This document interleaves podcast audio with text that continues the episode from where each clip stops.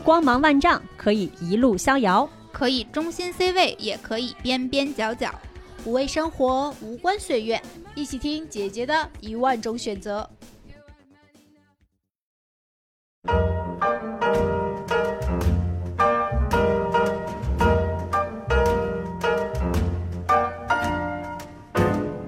Tell me if you love me right now. Tell me if you want me right now. You make me think you like it when we kiss, but still you never say so.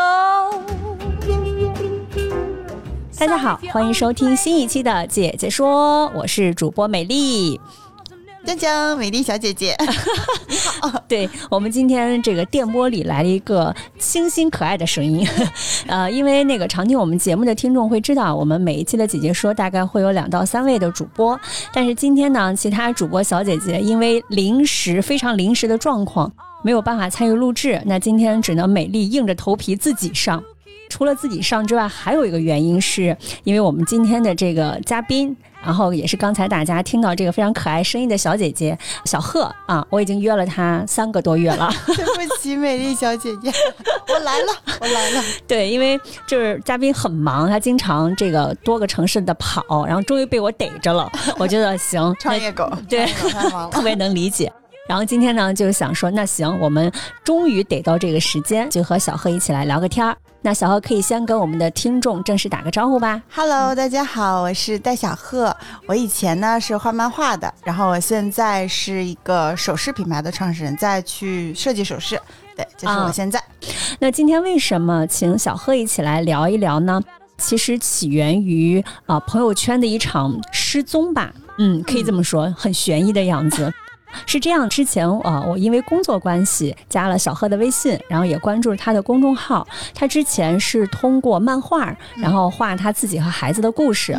嗯，我很喜欢那个，就是他的公众号的风格。嗯，戴小贺。对对对，虽然他的这个阅读量没有像头部非常的大，但是他的互动量极高。嗯，对吧？就是下面有很多妈妈在分享这个呃自己和孩子的一些故事，很有意思。我们是在。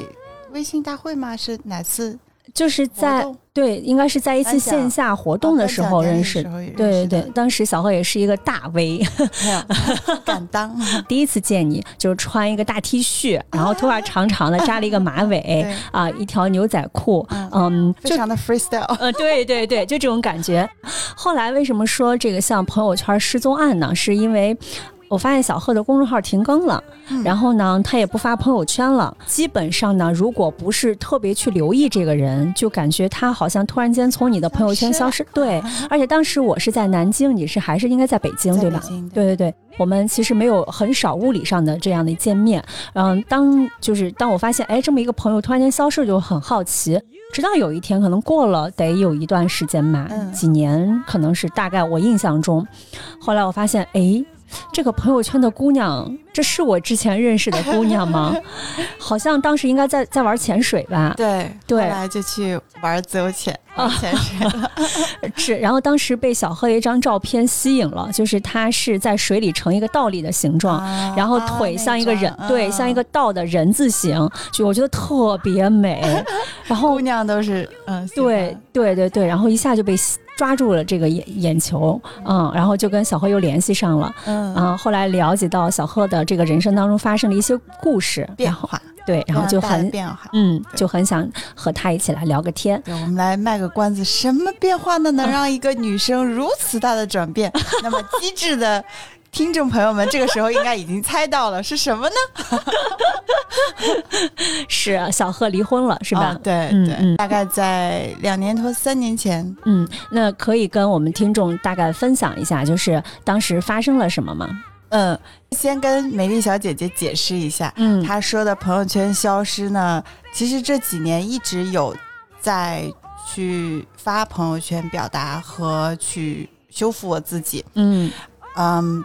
但是说实话，我是，呃，朋友圈是非常小范围的可见，嗯，然后是因为有曾经很长一段时间，大概一两年的时间，我没有办法面对自己身份上的转变，就这个是我后来去做心理咨询的时候才去意识到这个问题。刚离婚的时候发的时候，都非常非常的可能仅我自己可见啊、嗯，然后比如说一些闺蜜十几个人圈子可见，嗯到现在的状态是完全我在做什么事情，我什么感受，我都是大家可见，这是一个很有意思的现象，你知道吗？对这是一个自我身份认同的故事，就是你是谁。嗯那个时候我觉得我好像不是戴小鹤了，我已经不是果汁妈妈了，我已经不是谁谁谁的太太了，我是谁？知道吧？你会有一个这样的疑问。嗯。啊，所以后来慢慢找到自己之后就。大家可见，所以就有了你那个突然怎么突然发现我对。去潜水？其实我那两年一直在，好的，我被分组了啊，我明白，没有没有没不有，是对，因为当时咱们也是一个比较商商务的场合见的嘛，嗯。对，就是我也特别能理解你这个，对，好的，给自己找补回来了，对对对，然后讲到说为什么会有离婚这样的转变呢？嗯，其实对我来说是一个非常非常艰难的决策，但是嗯是很快的决策，其实很很很抓马。我可能从决定离婚到起草完协议、办完手续，就一一周吧，不是说一个。嗯，很很纠结，然后磨来磨去的，没有，是因为前面可能有几年已经有很深的积累了。你结婚多长时间啊？我结婚大概有，我们呃，可能恋爱有四年，然后结婚五年，就一共有哦八九年的感情。我们是从嗯二十岁到二十八九岁，这样、嗯就是非常。校园里就开始是吗？对对对，哦我是上一上大学，我们是校友，啊、就很好的感情，非常青梅竹马的感情。然后到后面，可能两个人的成长都非常发生了非常大的变化，因为他也创业，我也在创业嘛。然后两个人可能看到的不同的世界，呃，以及面对这个这个小家的时候，你会有不一样的想法，所以就是两个人越走越远。嗯，那最后觉得说都不是很，呃，就是因为前面他做了一些会让我很很伤害我的事情，那么很原则性的事情，那我会觉得说，不是说男人啊、一定就是啊、背叛了家庭你就一定要离婚或者怎么样，而是这件事情你怎么看？嗯呃，我后来会通过健身啊，因为我胖过一段时间，通过健身呀，然后有找到自己的热爱的事业呀，有自己的朋友呀，会发现我的世界打开了。嗯，突然有一天发现，我好像没有那么爱他了，我变了。对，这个是、嗯其实是最啊、呃就像那个有个 trigger 一样，有一个扳手一样，呃，它是最致命的。然后我就觉得，嗯，可能应该要分开了，因为首先他会有一些原则性的错误在前面，然后嗯这个是前提，可能嗯伤害到了我，非常伤害到了我。嗯，对，，然后这个是一个一个一个大前提。是出轨还是是出轨是吗对，？就嗯是出轨。那后面嗯也会一起去旅行啊，一起做事情啊，去重新找到这种这种感觉。但是，嗯，但是我觉得我变了。嗯我中间不是有段时间其实挺胖的嘛，嗯，我那个时候没觉得说，因为我一直没有容貌焦虑、身材焦虑，我一直就觉得嗯胖胖的或者是很自信挺好的呀，嗯，那后来就会觉得说有一点嫌弃这样的自己，然后开始去健身啊，为什么会啊嫌弃啊？是你嗯是你之前前夫带来的影响吗？对我觉得会有一些这样的影响，就是会因为受到了一些这样的伤害，你会。不自觉的就会觉得是我哪里不好，哦不好，或者是是我做的不好，嗯但是后来，我现在会觉得说不是这样子的，啊、不是说你可能不如你自己想象中漂亮，所以他这样，然后你你漂亮了，他就不会这样，不是的，就是这个是跟对方有关，是跟对他是什么样的人，以及他遇见什么样的人有关的。嗯，那但是呢，这个是一件很好的礼物。我觉得这个事情对我来讲是一个礼物，就是我没有觉得说啊，我焦虑，然后我就一直好焦虑，好焦虑，就好难过，然后越来啊、可能用一些不健康的方式去去表达的话，可能把自己变得越来越糟糕。但是呢，就是我在面对那种挫折的时候，我用了一种非常积极的方式，就是我想要去看看自己啊、瘦下来是什么样子，或者说我想去坚持做一个运动时间久，看看是什么样子。我就想要那样。然后呢，慢慢大概一年的时候，我就瘦下来了。嗯但后面的几年，像我健现在健身有四五年了吧，都是在去塑形啊，去做一些其他的方面的运动。就我觉得运动和健身这件事情是一个非常棒的人生礼物。你像你在婚姻里面有对他进行了一次包容，但是好像这个结果不是特别好。嗯最后是什么样的契机促使你要去做出最终这个决定呢？嗯这是一个很棒的问题。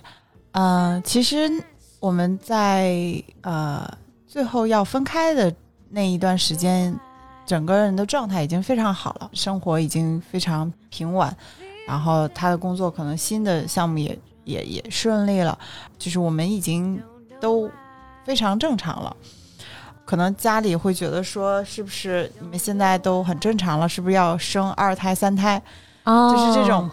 那么我又想到了这种，可能又要去过这种啊、生育孩子、抚养孩子，还是说我不要这样了啊、我其实是面对你想要过什么样的生活，嗯，然后我就真的是真的是不想过那样的生活，所以我很想要过自己的生活。就是之前可能会有一些呃，就厌倦了，伤害到了，伤害到，真的会被伤害。而且我觉得是这样的，就是跟每个人他遇见什么样的家人有关，就是他的嗯家庭是什么样的有关。嗯呃，那那我前夫他的家庭是那种非常传统的，因为他是他们家的三个孩子。你想说我们这么我们这种同龄人哦，他有两个亲姐姐哦，他是哦，那是最小的对，是吗他？是他，们家是那种一定要生到在八十年代要交一万块钱超生费的那种，也要生到儿子的那种家庭，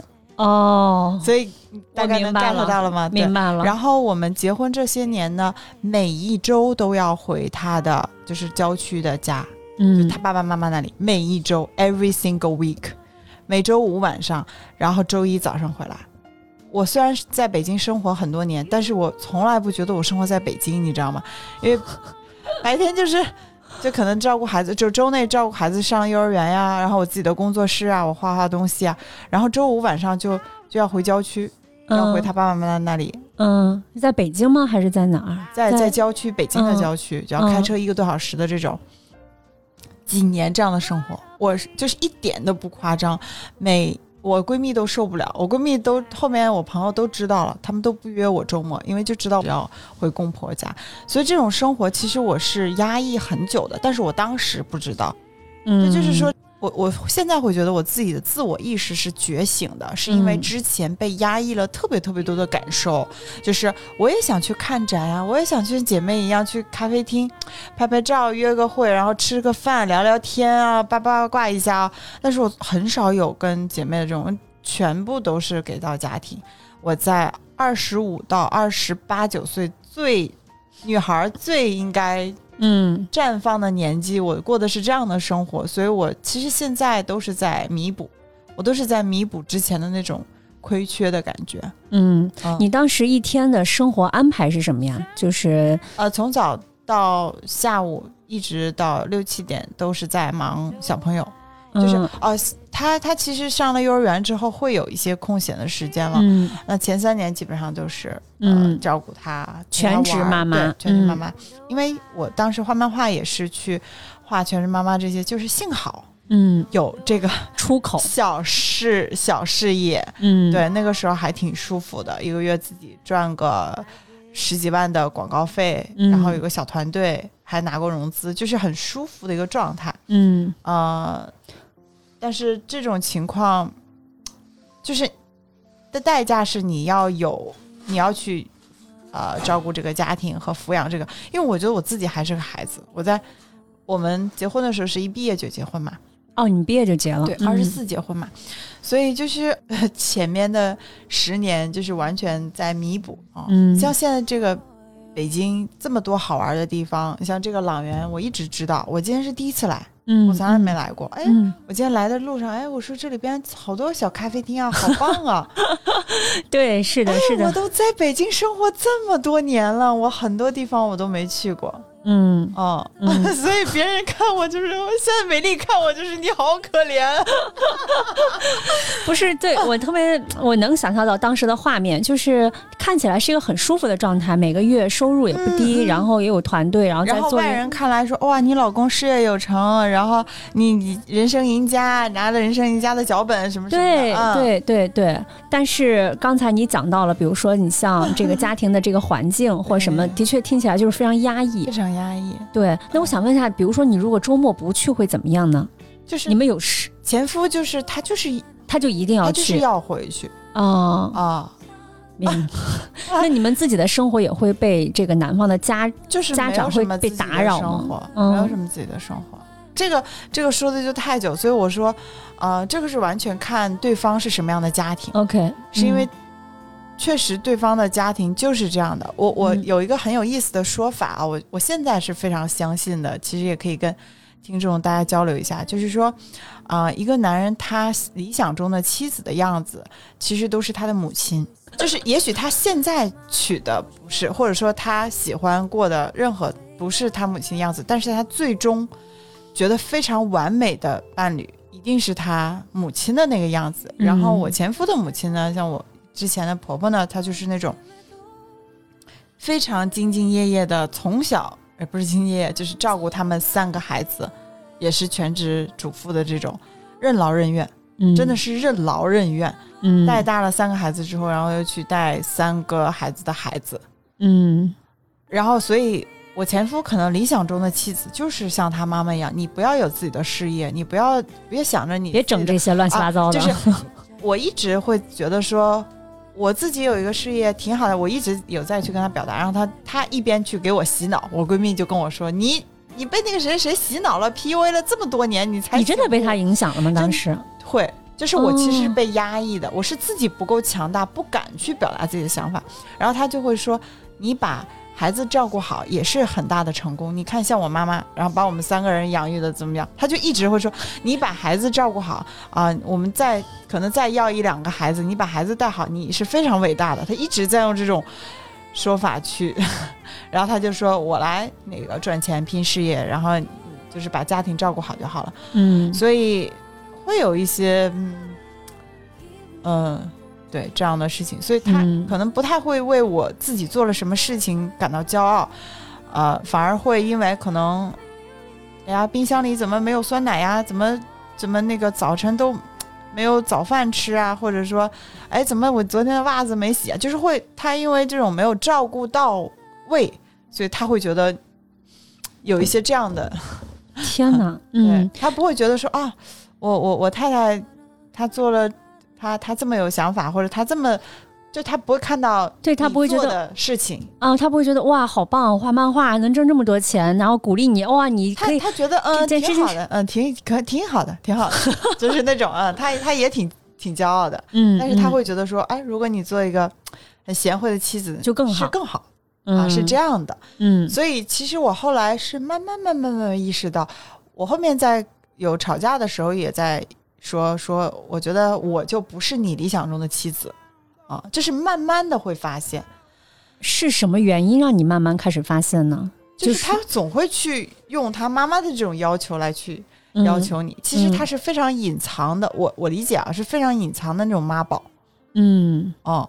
然后呢，我最近听说一个很好玩，也是一个朋友的离婚的呃故事，就也不是离婚的故事，就是很抓马，是比我前夫更更妈宝男的这种。呃，他们结婚了之后住在了，呃根据她的婆婆要求住在了他们家的隔壁。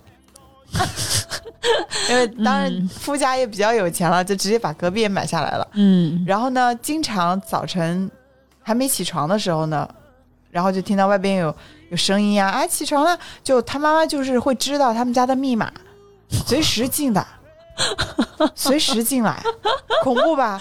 你没睁眼睛的在床边的两个人一睁眼，哎，妈在旁边扫扫地呢。哇，我那个女生朋友真的是被这种事无数次事情炸毛。是的，我听着我都已经起鸡皮疙瘩了。啊然后呢，就是就是极其夸张的妈宝的案例，当然他们发生在这个这是一种空间的侵犯，我觉得。非常，嗯，然后他们会就是呃，如果说晚饭不回家吃，他妈妈就会非常伤心的跟他儿子说啊，我觉得你远离我远去了，我的儿子 都是那种你知道吗？什么鬼？一点都不夸张，嗯。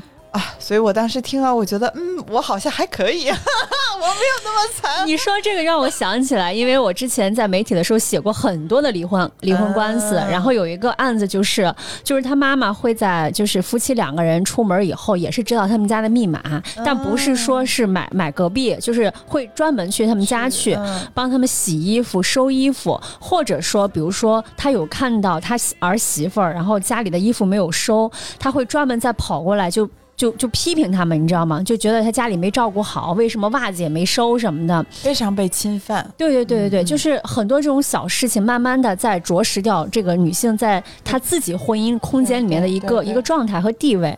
然后包括我记得当时还有一个离婚案子也很有意思，当时一个法官跟我们讲，就是呃呃原告和被告两方就是男方和女方嘛，然后也是女方起诉，然后男方应诉，在法庭上呢两个。夫妻双方没怎么说话，说话的都是他们的爸妈，就是这个案子就变成了爸爸男方爸妈和女方爸妈的争吵。最后法官实在受不了了，说你们能不能别说话，让男方和女方来回答我们的问题。嗯，但是当男方女方来回答问题的时候，很多问题可能都不构成问题，因为在他们的表述当中，法官能感受得到，就是他们彼此之间其实这个矛盾不是不可调和的，但是只要一带上家长，我跟你讲这事儿就没。谱了，感。对对对，其实我倒还好，因为我爸妈从小是属于散养我，他们对我特别大的自由，所以我一直觉得是我一个人在抗衡他们整个家族的力量。嗯嗯。啊，呃，后面我们分开的时候也是没有双方家长的参与，嗯，就是我我们起好了协议之后签，然后就完事了。嗯，前面可能会通知家长，会通知我爸妈，就是说可能在商量这个协议了，然后他们都没支持你。不是他不是没支持，他是没觉得这事儿是真的。对我就是啊，没敢相信，或者说他们就觉得哦，那可能就是又是又是说说而已，又是因为之前会有过几次这种要起协议啊，要要分开的这种啊。那后面真的离婚了，其实过了很久，呃，我爸妈都还试探的说还有这个复合的可能吗？啊，我就说想什么呢？就是你知道吗？我能理解说长辈他是不敢。接受不能接受，嗯，他们不能接受，嗯，哦，他们的观念也好，他们习惯了也好，因为我其实很少跟他讲，嗯，我们的事情，你就相当于爸妈只接受结果，但他没有参与到你整个，相当于其实我从我爸妈那里得到的支持也很少，我不会，嗯。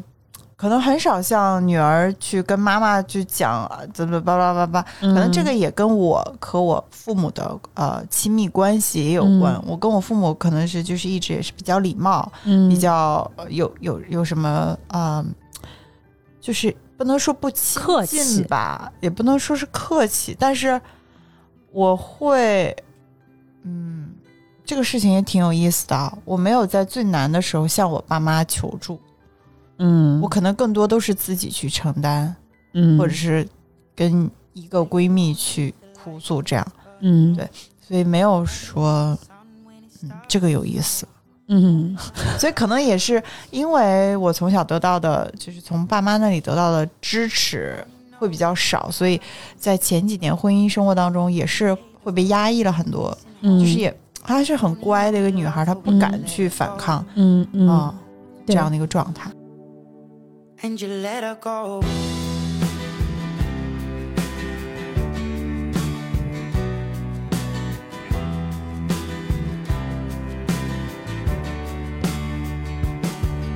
Staring at the bottom of your glass, hoping one day you'll make a dream last. But dreams come slow and they go so fast. 就是谈到这个离婚这个事儿，我觉得可以插一嘴，就是我感觉在我爸妈那个年纪，就我们的长辈那儿看来，离婚其实是一件还挺大的事情，对。然后对他们来讲，这个大可能尤其是涉及到孩子，但我们并不是说现在离婚不是个大事儿，这个也是看每个人和每个家庭，嗯。那如果这个事情就是。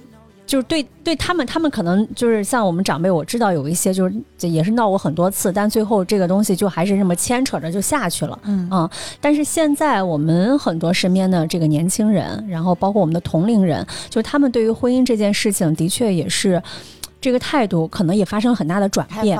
对，大家都觉得像我一样，哎，怎么啊？你也离婚？哎，你也离婚了？哎哎 嗯哎，有时候吃饭一桌人，哎，有一大半都离婚了，太有意思了。因为其实我我会觉得啊，我不知道大家有没有同感，我觉得啊、离婚这件事情呢，只有女方特别愿意，就一般就是至少我女方现在看到提是吗？对，因为因为男人是这样的，男人都不会想离婚，尤其是家庭啊、孩子啊，他就会想说，就是家里边什么都有，有人帮他照顾，嗯，然后他又可以什么都可以拥有的那种感觉对对对吧？对对对，男人是觉得很麻烦的，男人希望有人照顾的。所以这个时候，你就会发现，面临同样的这个原则性错误的时候，如果这个女人她愿意去包容忍耐，那这个婚姻是可以继续的。如果这个女人她觉得不可以这样，不是这样的，那基本上就是会离婚。当时自己经历到这个事儿的时候，它对你来说是个大事儿，还是一个非常大的事情，非常嗯大的一个身份的转变。就像我一嗯开始说，它是一个 identity，、嗯我是谁？嗯我除了是谁谁谁的太太，我还是谁？嗯啊，我我我知道我是我自己，但是你自己是谁？你知道吗？就是真的是面临了很长一段时间找自己的一个过程。嗯，所以那个时候我其实做了很多尝试，我有去啊、玩潜水，然后啊、去学一些可能读商学院，然后去做一些手工，做手工也是去做一些首饰，慢慢开始发现这个其实设计首饰跟啊、我之前画漫画也嗯。会有那种，都是一种情感上的表达，嗯，所以在也在想说啊、离婚之后我自己要做什么事情嗯啊，其实是有刻意的再去寻找，嗯然后包括我之前也开过啊、奶茶店，就是会做很多尝试。嗯，听下来是一个就是的结果的呈现，那而且更像是一个客观的事物，比如说我做了什么，做了什么，但是这件事情让你付出的情感代价是什么呢？分裂，一嗯个关键词就是分裂。一方面是你享受自由的空气，哇，真的 真的是这种感觉，自由是一种自由的空气。就是因为我其实决定离婚的时候，我我会觉得我已经不爱不爱这个男人了，然后我会觉得哎。好像就是其他的很帅的男人能吸引到我了。就离婚之后，一方面是会说哦，你重新是单身了，你可以啊、自由恋爱。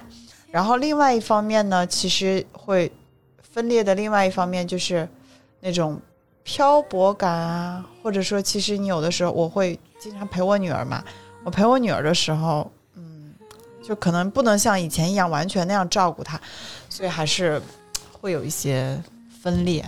自己半年的时间啊、每天晚上都会在被窝里哭哭，不仅仅是在被窝里哭了，就是任何场合、任何地方，呃，会有一个惯性，就像你刚才说的，你你脱离的那个身份你是谁，然后和虽然说嗯没有什么爱情了，但是毕竟像家人一样，呃，以及我接下来要怎么养活我自己的焦虑的那种非常复杂的哈，对自己未来的担心，然后那个时候又没有男朋友，刚离婚的时候又没有。感情上的依赖，所以是非常复杂的情感融到一起。我那个时候是走到哪里，在飞机上都会哭哭。啊？是吗？然后我跟我我跟我一个前男友也是在飞机上，就是我一边哭哭哭哭哭哭，然后他在旁边递我纸巾，这样认识的，哭到脸都肿。但是不管再怎么低谷啊，我觉得有几个方法是一直特别帮我的嗯啊、我会不停的向外求助。嗯我会定期的和一些很好的朋友去沟通、嗯聊天，嗯掌握一个尺度。嗯，你又不是一个，又不是一个哭诉的怨妇，嗯，但是又能去把你的问题，让他给到你一些滋养、嗯啊，去找朋友。一个是第一个，另外一个一定要多出去走走，嗯啊，多认识一些人，多去感受这个世界。比如说，我那会儿没事儿就买一张机票就飞到哪哪去玩了。呃我真的在飞机上认识了很多人，就挺有意思的。嗯呃，有一次我在上海去参加一个，就是我很喜欢，呃，喝喝一点酒啊，那种嗯微醺的状态。然后上海有一个酒展，非常大的酒展啊，我就前一天飞去了，当天就飞回来了。那白天喝的晕乎乎的，然后在飞机上跟人聊的，然后我还特别，就是你知道是那种，嗯。就是特别宠爱自己，然后还买了一个头等舱，然嗯后那头等舱旁边的男人很帅，然后就就聊得特别嗨，啊、然后就非常好的一次经历。然后之后那个人呢还给我，我们有互相留联系方式，还给我寄了一份小礼物，他写了一个，就是我们现在没有什么联系，但是是，你知道人与人之间的那种两个平时看起来很好的中年人，但是各自在一个非常妙的一个时空遇见了，像一个树洞一样，你去分享自己的呃秘密也好呀，嗯生活当中你他可能不敢跟妻子去表达的，我可能很难以去跟朋友嗯自己体会的这种、这种两个人交换秘密。然后完了之后就各自拜拜的那种，你知道哦。树洞很有意思。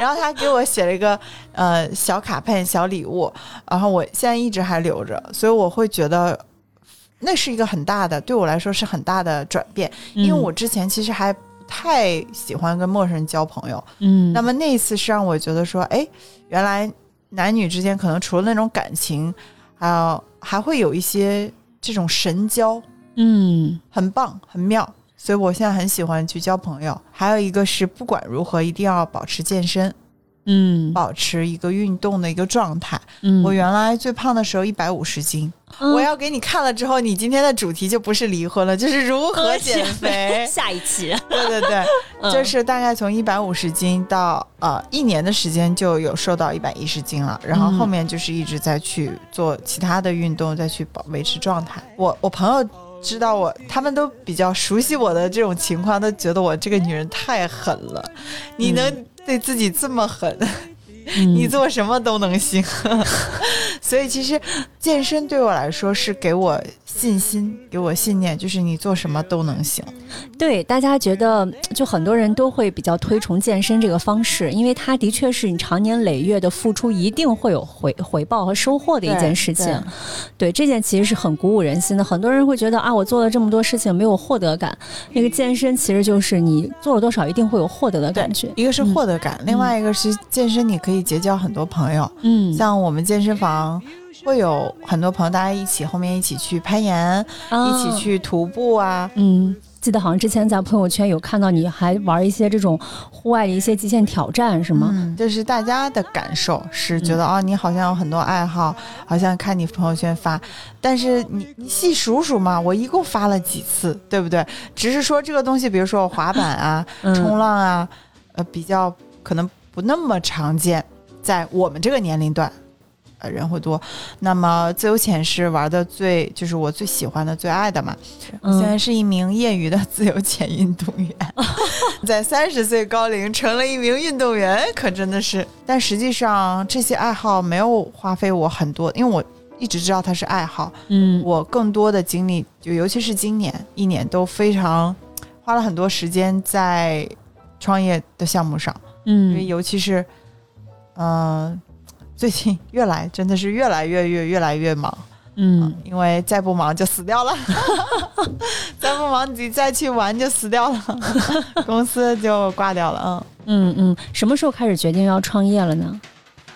其实很久哎，去年就开始有在筹备，但是嗯真的是这个疫情真的是影响太多人的决策了。嗯啊、我其实，在疫情之前有在筹备的是啊、比基尼泳衣的项目。哦，但是突然的疫情就导致了整个境外游啊、海岛游啊，到现在两年了都没缓过来哦。我幸好没有去做这个项目，不然这这两年真的是 barbecue。然后呢，那么在疫情中间后面的时候，我决定说，好吧，那去转换一个项目去做首饰。做了第二个选项，首饰的嗯，这个事情也是在慢慢启动，因为快我也快不起来，快意味着你你的团队啊和你的肯定资金要很大要求。那我现在都是小团队，慢慢的去做，慢慢的去赚钱养自己，这样。然后你刚才有提到说手势其实也是另一种表达嘛？嗯那这种表达对你来说有些什么样不一样的东西吗？就是用手势去做表达。这个不一样在于你要花钱去把它做出来。你真理真的是你画漫画的话，嗯你是可以画完了就花花时间嘛，一两嗯天时间画出来。那么你做东西呢？好吗？前面的构思，然后你要打板，嗯打板要付版费，要起定量、修改，每一次都是钱。以前画漫画其实呃就是大家免费看嘛，然后要用你的粉丝量去接广告这样的一个模式。然后现在呢就是。哎，用现在比较流行的话叫做消费品，我也不知道怎么着就变成了被动变成了做消费品的一个人。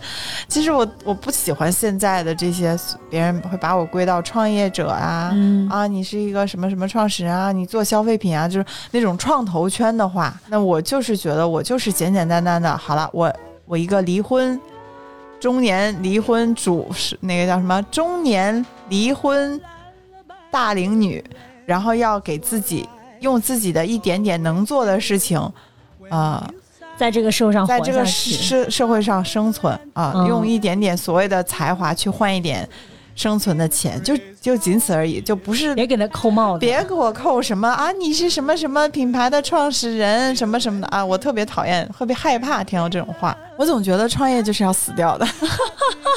可是我想，对呀、就是我特别害怕被人介绍说是创业者。还连续创业者，什么鬼？我有的时候跟跟人聊天，然后他们就说啊，这个是连续创业者，什么前面做这个漫画自媒体，然后面啊然后做一些那个呃奶茶店，还有一些其他的投资，然后现在在做什么项目，我就想说，拜托，这是在把我往火坑里推。拜托，你这不就是在赚钱养活自己吗？哎，艰难啊！所以离婚不是那么好离的，真的是所有的压力都在于你要怎么去赚钱，这个是真真的是每个人不一样的。嗯我会发现大部分女生她其实是很希望，呃，我也当然我也希望被人比如说圈养啊，然后有老公养呀，呃，你自己可以不用工作呀，但是代价，大部分是觉得 OK 啊，我可以那个相夫教子呀，嗯，啊我可以牺牲掉自由啊外。人养我自己啊，对对对。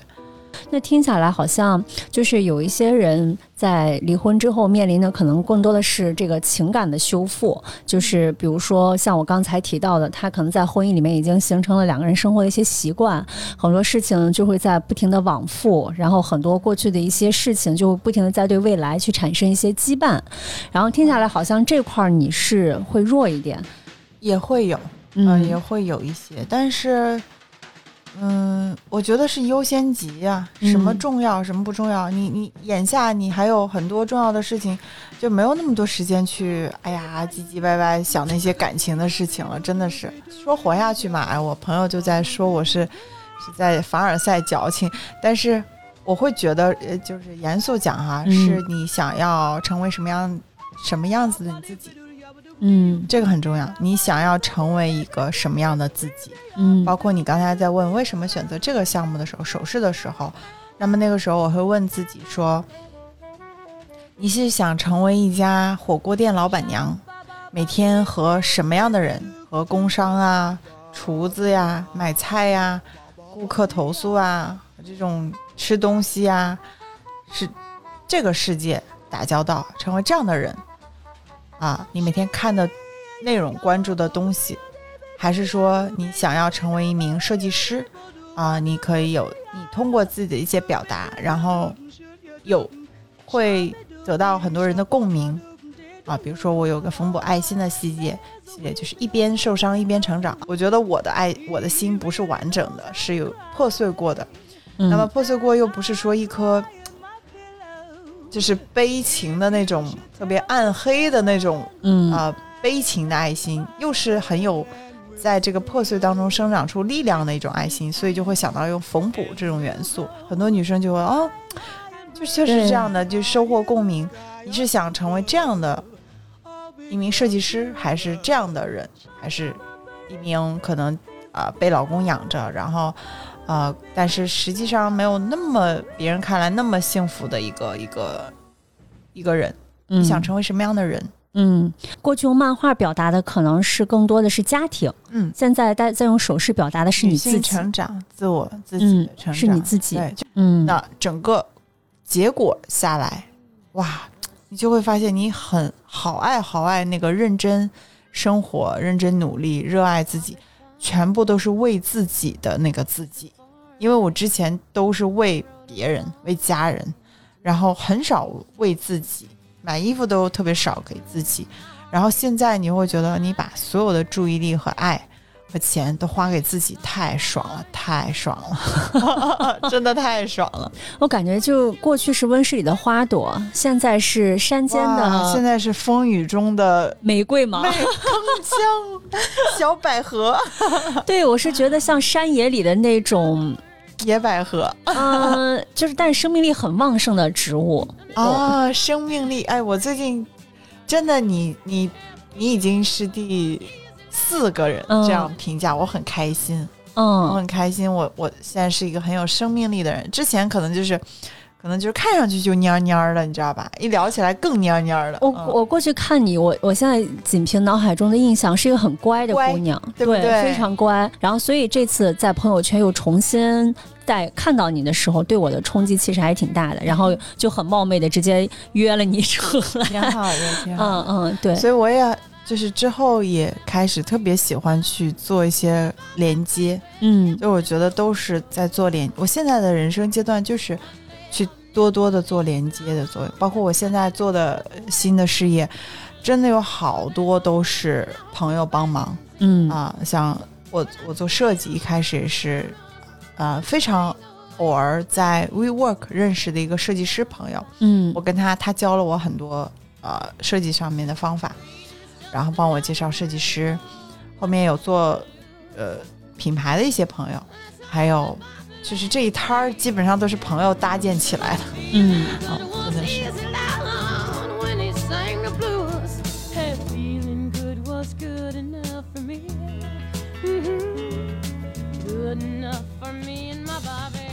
落到你自己身上，你觉得现在在在回望这件事情，你所谓更好的自己是一个什么样的一个自己？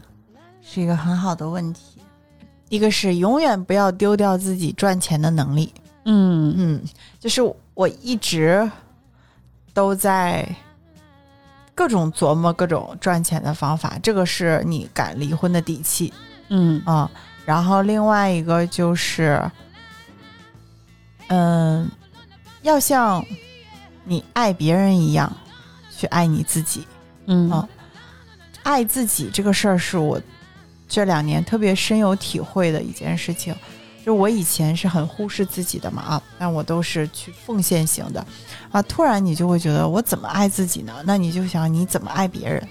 你希望你会把，你希望带他去吃好吃的，你希望嗯给他让他开心讲笑话，你想在他难过的时候抱抱他，不要苛责他，那你就不要苛责自己，嗯，就多多的。去当自己的好朋友，去爱你自己，对，嗯，也是爱自己，嗯，信自己，永远相信自己。啊！我觉得相信自己这个事儿啊是这样的，就是你得做出一些让你自己特别有成就感的事儿，你才能无条件的信自己，嗯。啊，就比如说我从一百五十斤健身到一百一十斤，而且不是那种啊。很松的那种瘦下来，就是非常凭自己的毅力一点一点瘦下来的时候，那个无数次的汗水和很难我都坚持过来的时候，哇，你就觉得你这个人做啥都行，就是你就是你自己最大的粉丝，就那种感受，嗯，这就是无条件的信自己。当我曾经心里很空的时候，就会不停的想要向外去去寻找，比如说你。不停的想，可能认识多多多多的男生，去尽快的找到一个男朋友，这种非常着急的状态。那么现在就是，嗯，顺其自然，就是不需要你在很啊很沮丧的时候，你一定要去蹦迪呀，咚咚咚去麻醉自己。啊。嗯，就是回家里可能抱着一本书啊、看看书，然后就很安心的就睡着了。呃，这是我这几年这两年非常大的一个变化，就是我嗯。一开始离婚的半年是没有办法自己安静下来睡觉的，一定要啊、喝点酒或者去蹦迪呀、然后去去刺嗨激。刺激，嗯，然后让自己晕醉才能睡着，然后第二天的状态也不好。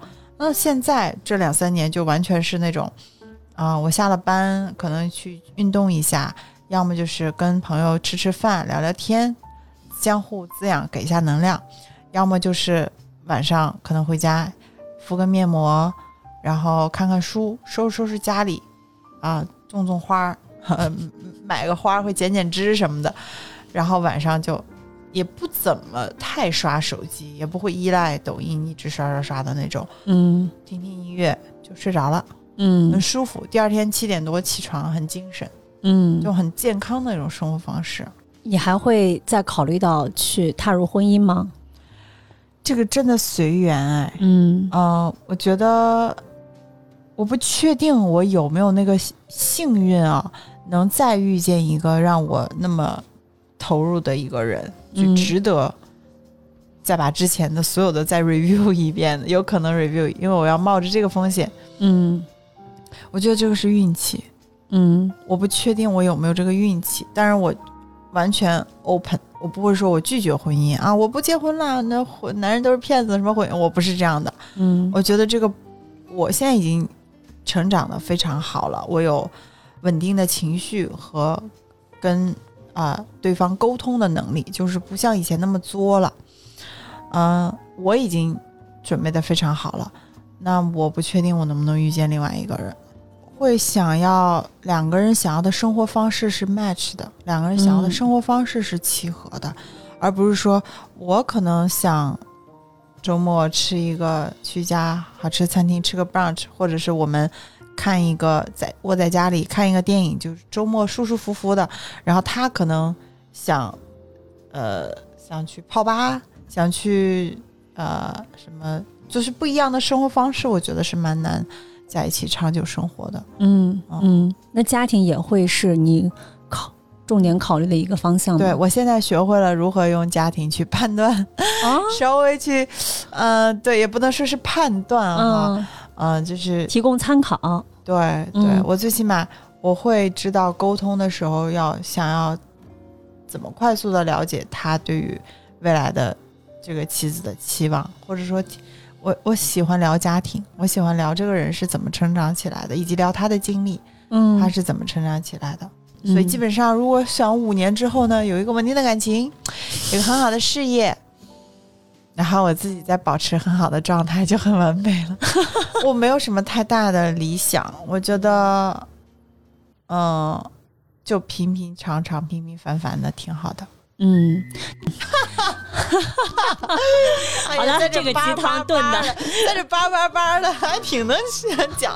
啊，好，非常感谢小贺今天来跟我们这个分享啊，掏心掏肺的分享。然后呢，大家也可以去多多支持这个小贺的首饰。我很嗯希望我的客人戴上之后会有一种哇哦，我很漂亮，我很就是任何一个 make it wow day 的那种感觉。嗯，我们品牌要改名了，要改成 wow days 了，因为商标的问题。OK OK，是一个坑，又讲起来又是个坑。行，我们回头可以再找一个聊一个话题，女性创业。对对对对，是是是。讲太多坑。嗯，好，那行，谢谢小贺，那也谢谢大家嗯，好，拜拜拜。嗯。Be happy, don't worry, be happy now.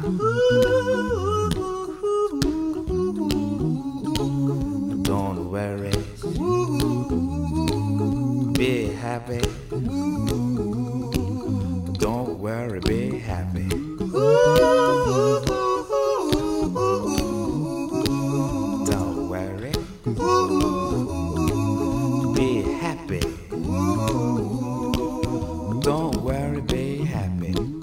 Ain't got no place to lay your head. Somebody came and took your bed. Don't worry. be happy. The landlord say your rent is late. He may have to litigate. Don't worry. be happy. Look at me, I'm happy. Don't worry. Be happy. I give you my phone number. When you worry, call me. I make you happy. Don't worry. Be happy.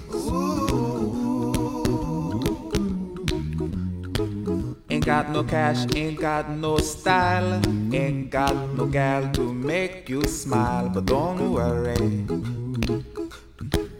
Be happy. Cause when you worry, your face will frown, and that will bring everybody down. So don't worry. Be happy. Don't worry.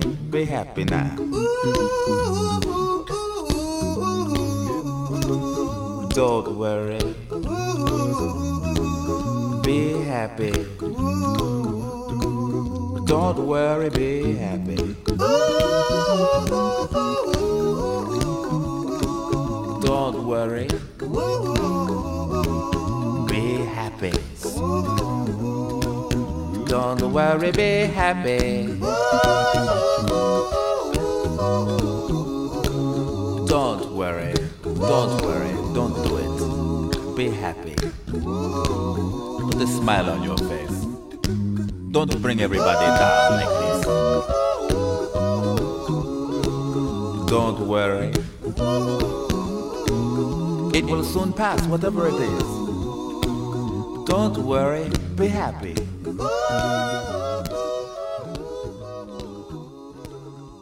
I'm not worried.